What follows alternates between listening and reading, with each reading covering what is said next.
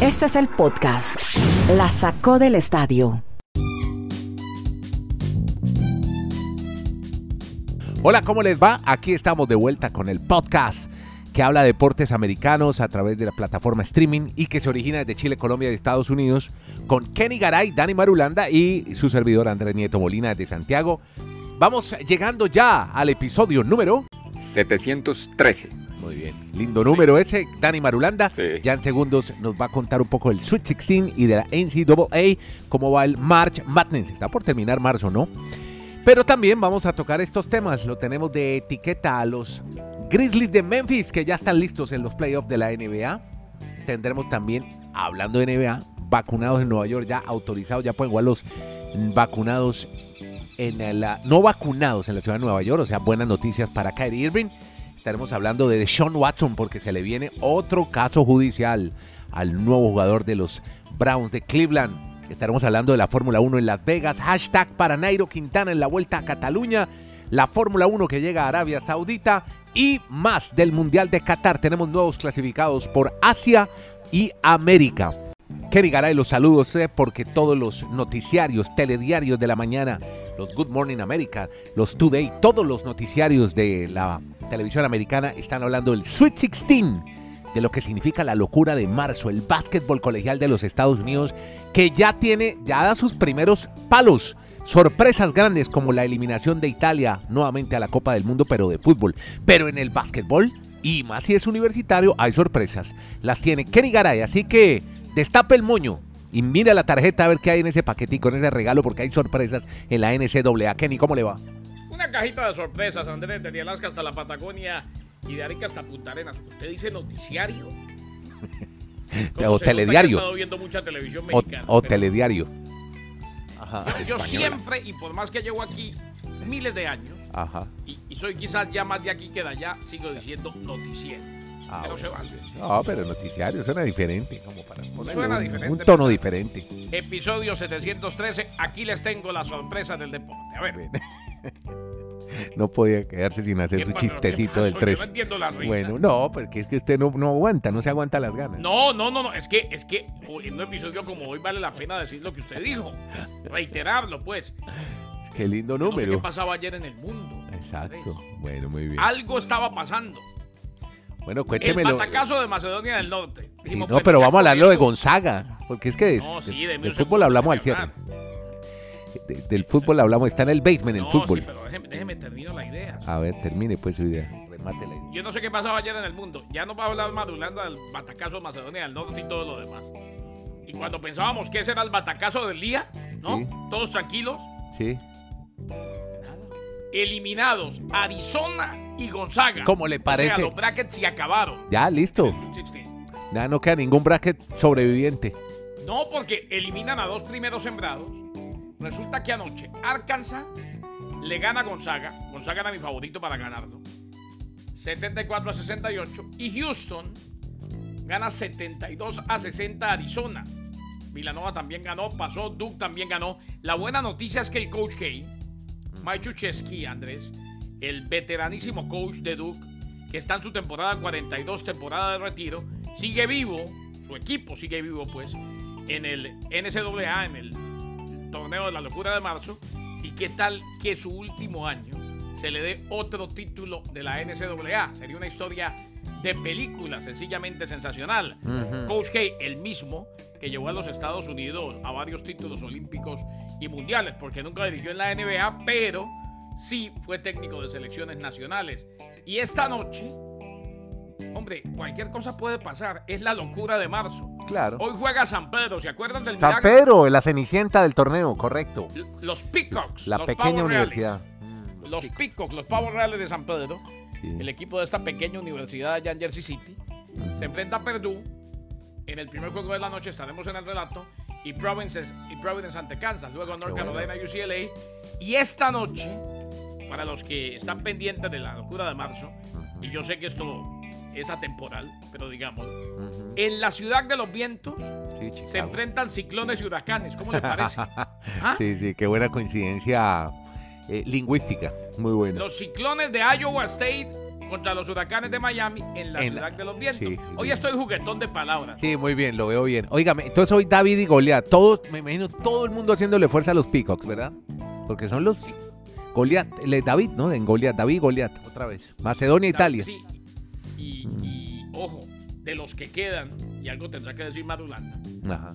hombre, yo me froto las manos pensando en que cualquier cosa puede pasar ahora que se fueron dos primeros sembrados. Y primero que todo me alegraría que siga Miami viva camino al Elite Eight. Pero también esa historia del Coach K en su año de retiro, luego de 42 temporadas, buscando ganar, y si puede llegar a ganarlo, ganando el torneo de la NCAA, sería espectacular. Espectacular, usted lo ha dicho. Bueno, desde el básquetbol colegial, vámonos a los profesionales, la NBA. Estos muchachos que están en la NCAA algún día aspiran a jugar en la NBA, donde ya tenemos, bueno, se estaban demorando en clasificarse, pero bueno, eran, son grandes favoritos. Los Grizzlies de Memphis ya están en los playoffs. Dani Marulanda, ¿cómo le va, hombre? En el Retiro Colombia. Hola Andrés, abrazos para Kenneth, para todos nuestros oyentes. En la NBA, los Grizzlies es una franquicia que no tiene tanta historia, pero que están haciendo un buen trabajo y ya se clasifican oficialmente nuevamente a la postemporada, igual que el año anterior. Pero acá sorprende Andrés que ya es el número 2, o sea, está por encima de sus Warriors y de todos los equipos del oeste, a excepción de los Suns. O sea, es el segundo equipo en esa conferencia que ratifica matemáticamente que estará en la postemporada. En su historia, como decía anteriormente, no, no es muy, muy grande porque es un equipo que empezó a finales de los 90 en Vancouver y después de seis temporadas se trasladaron a Memphis. Es la ocasión número 12 que va a estar en postemporada, en playoffs. Lo más grande que lograron fue por allá en el año 2013. Ustedes recordarán que perdieron la final del oeste frente a los Spurs de San Antonio cuando tenían esa gran banda en ese equipo. Óigame, Kenny, ya se puede jugar entonces en Nueva York los jugadores no vacunados, ya autorizados, vía libre, semáforo en verde, go. Pero vea lo que son las cosas, Andrés, Dani, de, de los negocios y la manera como se necesita reactivar la economía y se viene reactivando y se va a seguir reactivando. Porque se acuerda que en su momento Eric Adams, el alcalde de Nueva York, había Sí. dicho no, señores, no. Eh, hay cosas mucho más importantes y claro que las hay. ¿eh? Pero ayer habló en City Field, allá donde juegan los Mets. Usted conoce, mi estimado Andy. Sí, sí, claro, hemos estado allá, claro. y también parque, Dani. Y gran dijo, parque de pelota. cuando firmó la orden, dice que la extensión entró en vigor inmediatamente.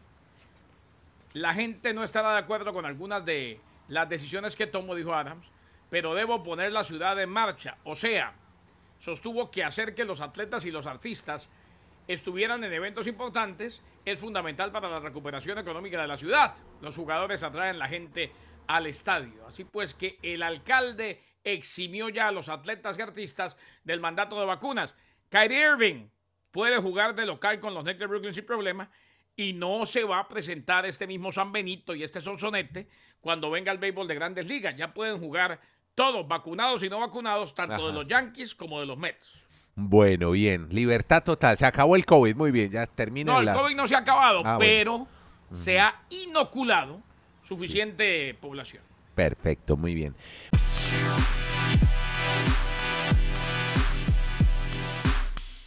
De, de Fórmula 1, porque tenemos carrera, Kenny, en Las Vegas, Nevada. Habrá Fórmula 1 en la Casa del Placer, en la Ciudad del Placer y el juego. En la ciudad del placer y el juego, tercera carrera, Andrés, de Fórmula 1 en los Estados Unidos.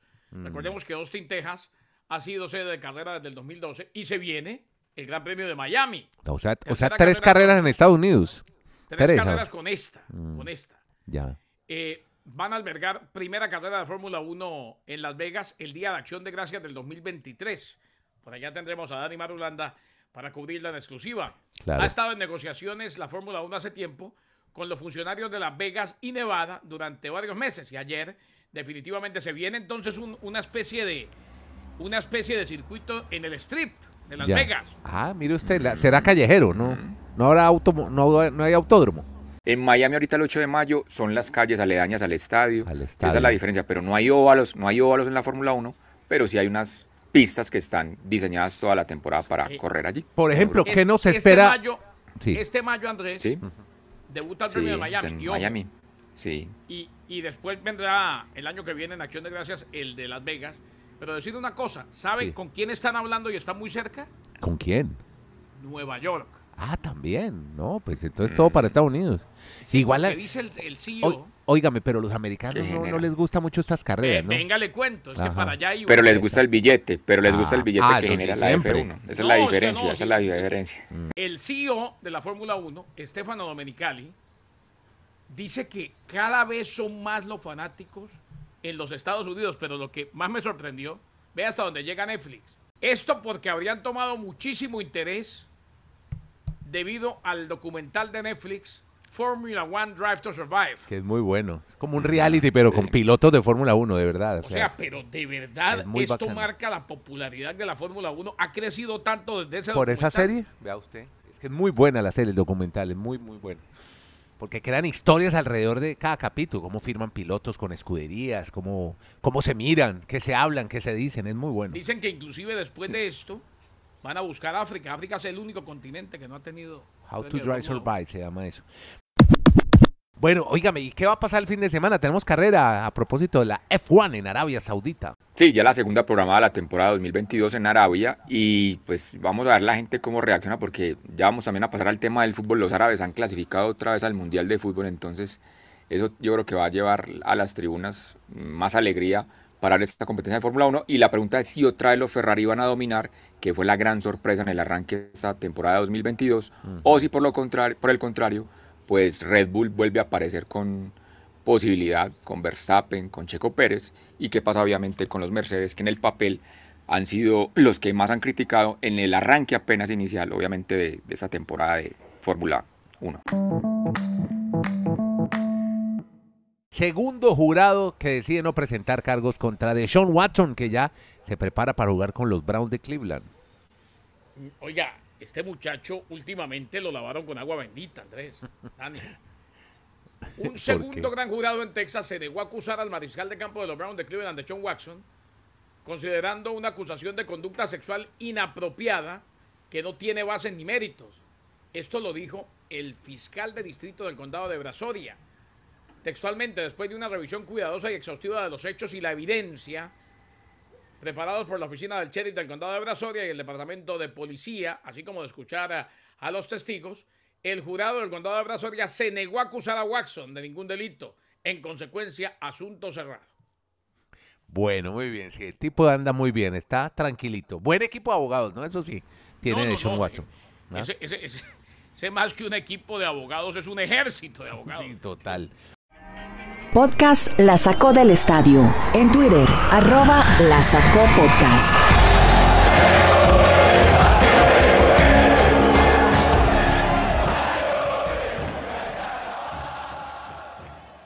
Y ahora sí, ahí en el basement, en el sótano, hablemos del fútbol, soccer, clasificatorias.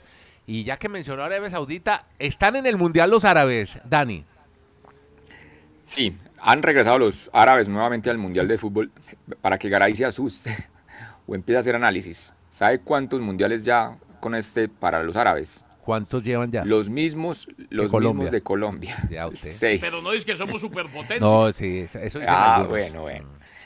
Bueno, algunos te explicarán, no, lo que pasa es que en la Arabia es otro formato, Sí, otro no, estilo, no, otras México posibilidades, a la de Conmebol. Clasifica fácil.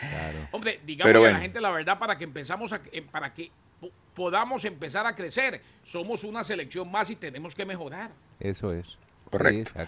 Pero entonces recordemos, los, los árabes, sexto mundial, su mejor actuación fue en el de Estados Unidos 94, donde el- la única vez que lograron pasar la fase de grupos Ajá. y obviamente pues la felicidad que hay en Arabia Saudita por volver al mundial ahora en Qatar. También en Asia, el otro clasificado fue la selección de Japón.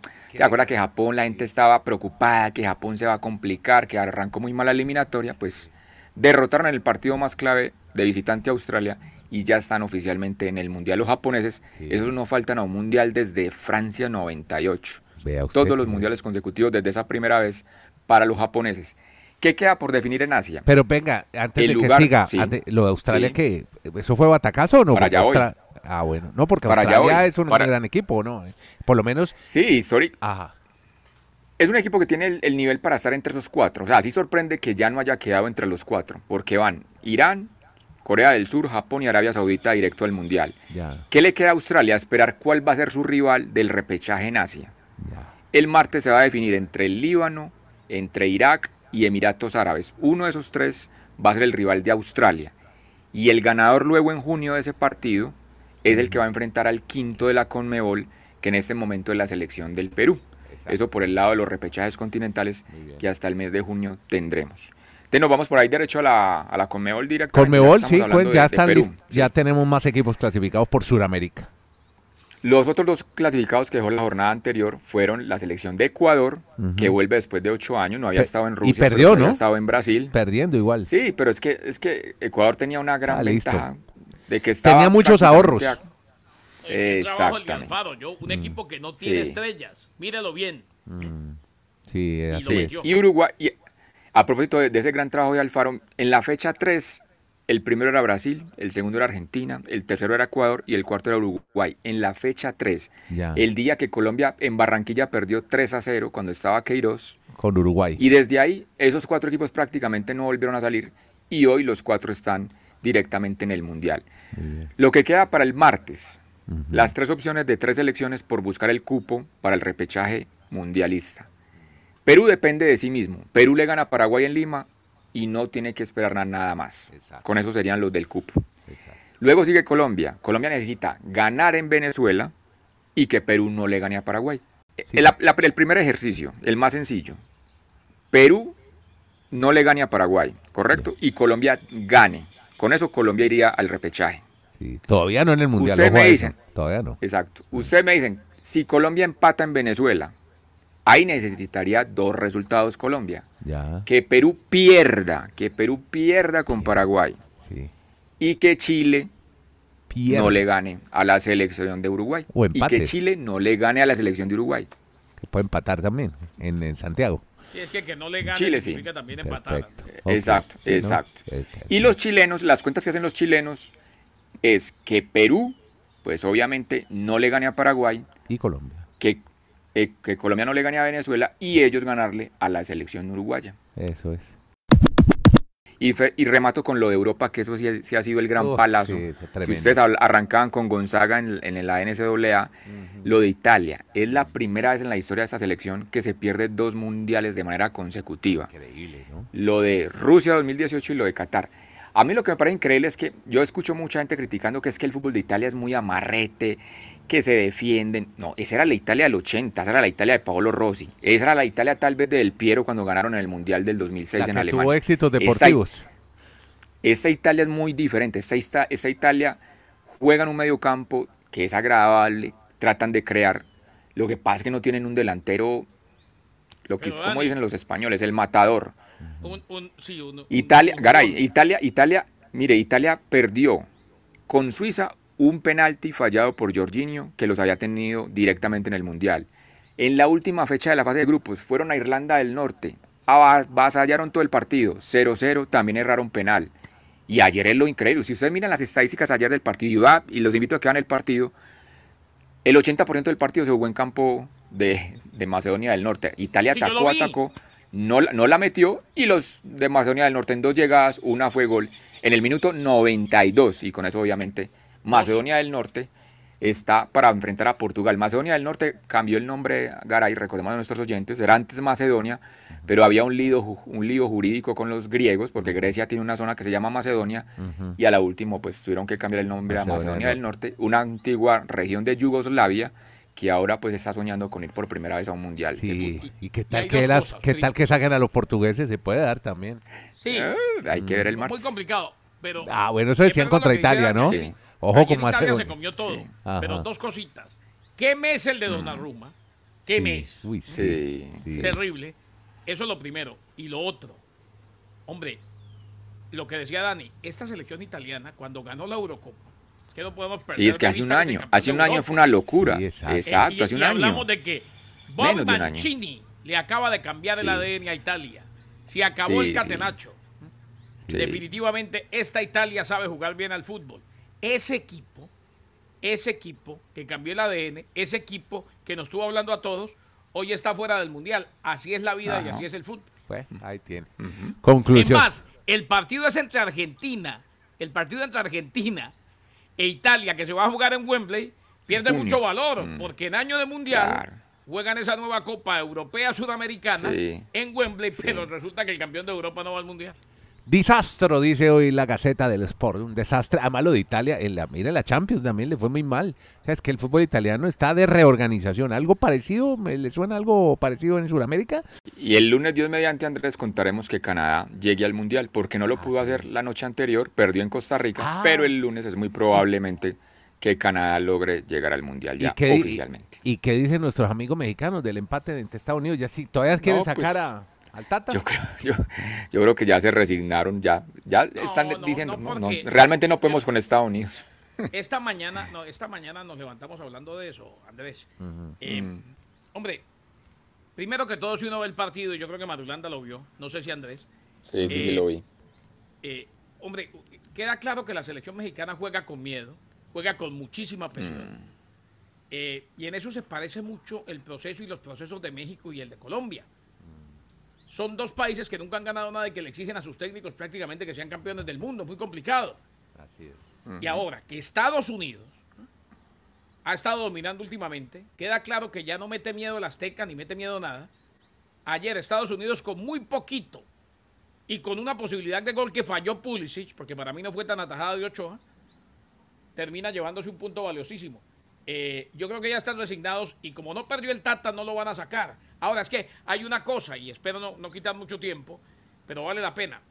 Lo que queda, ojo, Sí, no, ya, el domingo Es- México está en el Mundial, le, le No, queda Honduras oh, y... Sí, pero el problema es Estados Unidos. A Estados Unidos le toca ser el juez con dos partidos muy bravos. Uno ante Panamá que no pasó del empate ante Honduras. Y el último ante Costa Rica.